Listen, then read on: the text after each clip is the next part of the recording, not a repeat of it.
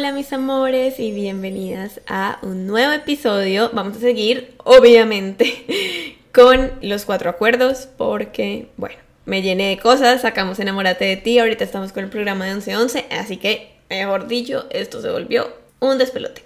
Pero bueno, dije como ya tengo que cerrar esto para poder seguir creando porque fue como, uff, tengo tantas ideas para el podcast y sabía que no podía seguir y no las podía bajar y no podía crear más episodios si no daba cierre a lo que era el libro de los cuatro acuerdos que les voy a reducir pues los tres acuerdos que, que me faltaron en este. Ahora es importante aclarar que el primer acuerdo es el más importante según, según el doctor Miguel Ruiz, o sea, el primer acuerdo es como sí o sí. ya los otros es como si fuera como una, una pirámide, podría ser. En el, arriba está este primer acuerdo y abajo están estos tres. Listo, entonces vamos con el segundo acuerdo, que es uno que me encanta. Me encanta porque no es fácil ponerlo en práctica, como ninguno de los acuerdos, yo creo pero definitivamente nos trae demasiada, demasiada paz si lo podemos implementar. El segundo acuerdo es, no te tomes nada personal. Uf. Y no tomarnos nada personal es un trabajo, mejor dicho, es recordárnoslo, tatuárnoslo desde todo el tiempo. Pero mm, yo creo que este segundo acuerdo, algo que, de lo que no hablan mucho aquí, bueno, no mentira, sí lo hablan, pero no como tal con la gestión emocional y con esta claridad que quisiera traer yo aquí sobre nuestras propias emociones y es que cada vez que nosotros nos tomamos las cosas de forma personal, le estamos dando el poder a los otros sobre nuestro mundo interior, sobre nuestras emociones, sobre nuestros pensamientos, sobre nuestras propias opiniones, autoconcepto, autoestima y todo esto. Ellos no lo ponen hacia acá, pero pero pues en resumidas cuentas, haciendo un análisis es como esto, y me acuerdo que en terapia esa fue una de las cosas que mi terapeuta me enseñó en un inicio, y es parte de cómo hacernos cargo, ¿sí? Y el resto de acuerdos van a ver que están muy alineados con todo esto. Ahora, mm, hay algo que él dice que, que es como tomarnos las cosas de forma personal, es la expresión máxima de egoísmo y total. Porque cuando nos estamos tomando las cosas personal es cuando decimos como todo tiene que ver conmigo. Lo que esa persona dice, lo que esa persona no dice, cómo actúan, todo tiene que ver conmigo. Y la verdad es que no. Las personas actúan, tienen los pensamientos que tienen, las creencias que tienen, dado a la historia que ellos tienen, dado a su propio mundo interior, pero para nada dado a ti. Es como ese cuento que dice como lo que habla Juan de Pedro dice más de Juan que de Pedro, efectivamente es así.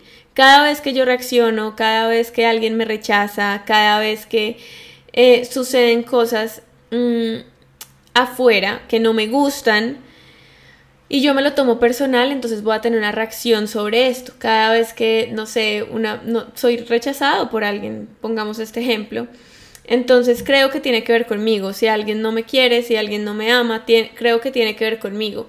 Y el tema es que no, no tiene que ver contigo. A lo mejor es algo que esa persona tiene que solucionar, es, eso, es algo que esa persona tiene que resolver, es algo que hay dentro de esa persona.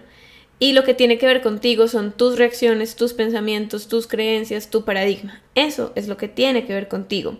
Es importante entender que nada de lo que hacen los demás es por nosotros, sino por ellos mismos. Yo parto de decir que las personas felices nunca hacen infelices al resto. Si tú eres una persona feliz, si tú eres una persona que está en paz contigo, tú no vas a ir por ahí hiriendo a las personas, buscando hacer malos comentarios y todo esto. ¿Esto qué quiere decir? Que esas personas que buscan hacer malos comentarios, que buscan dañar y todo esto es porque alguna lucha interior también están teniendo. Y esto ayuda a crear comprensión sobre el mundo que son las otras personas, o sea, como cada persona es un universo, cada persona tiene sus propios dolores, cada persona está haciendo lo mejor que puede con su vida. Desde este lugar yo soy capaz de no tomarme las, las cosas de forma personal. Entender que las opiniones de otros sobre mí, sobre lo que piensen en el mundo, tiene que ver con ellos, tiene que ver con acuerdos que ya se han plantado, que a veces ni siquiera se replantean, porque a veces ni siquiera se los cuestionan y tú también es importante que te cuestiones tus opiniones, lo que piensas, lo que sientes, absolutamente todo, porque eso puede venir de programaciones que no elegimos, que nos crearon desde pequeños. Entonces desde ahí no estamos despiertos, sino como repitiendo todo lo que nos han enseñado y no por nosotros, sino por otros. Ahora, bien puede ser que tú igual investigues, indagues en ti y digas, wow, sigo con la misma opinión. Ok, está bien, está perfecto. Pero simplemente es entender que son opiniones y que tienen que ver contigo hablan más de ti que de los otros. Cada vez que criticamos o juzgamos, estamos hablando más de nosotros que de esos que criticamos o juzgamos. Es importante entender que no somos perfectos. y esto de no tomarnos las cosas personal también es importante tener límites, ¿no? Aquí no lo hablan.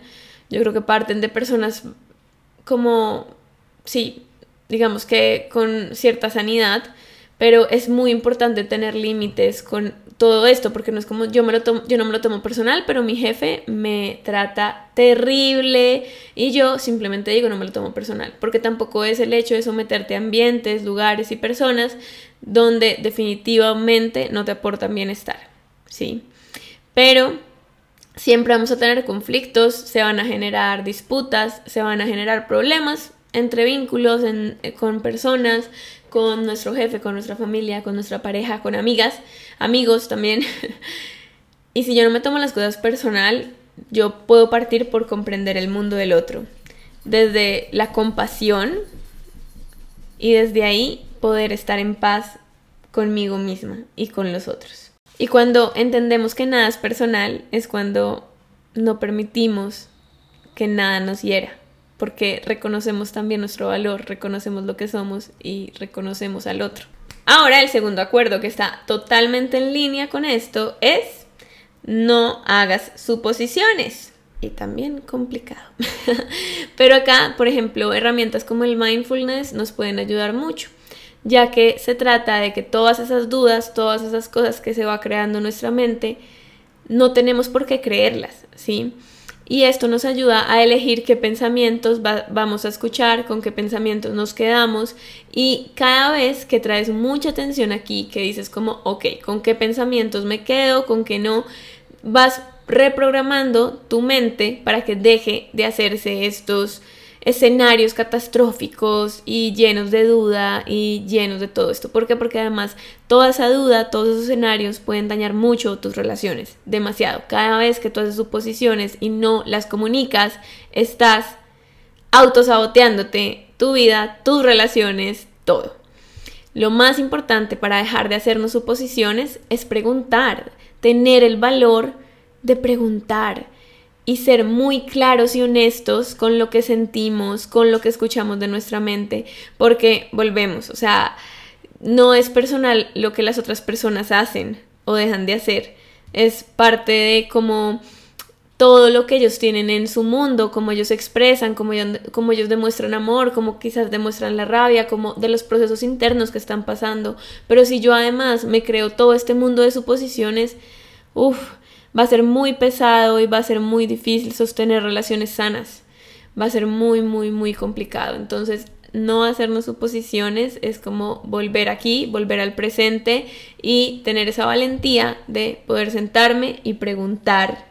Es mucho mejor preguntar porque además nuestra mente le encanta el sufrimiento y parte de esas suposiciones es para sufrir o a veces pues, también queremos como que la gente mm, como que tenga una bolita de cristal y básicamente sepa lo que pensamos, lo que queremos y todo esto. Y la verdad es que no tenemos bolas de cristal y tampoco podemos darle mucho poder a los debería, porque a veces también nos podemos parar desde allí. Debería, es que él debería saber esto, ella debería saber esto, ella debería hacer esto, esto y lo otro, pero los debería tienen que ver conmigo, no tienen que ver con el otro. Entonces, esto para tus relaciones de pareja, oigan, fundamental. Yo una vez salí con un hombre que me acuerdo mucho, estábamos hablando súper bien, ta, ta, ta, y cuando de la nada como que, ¡pum!, me dejó de hablar y yo, ve tan raro.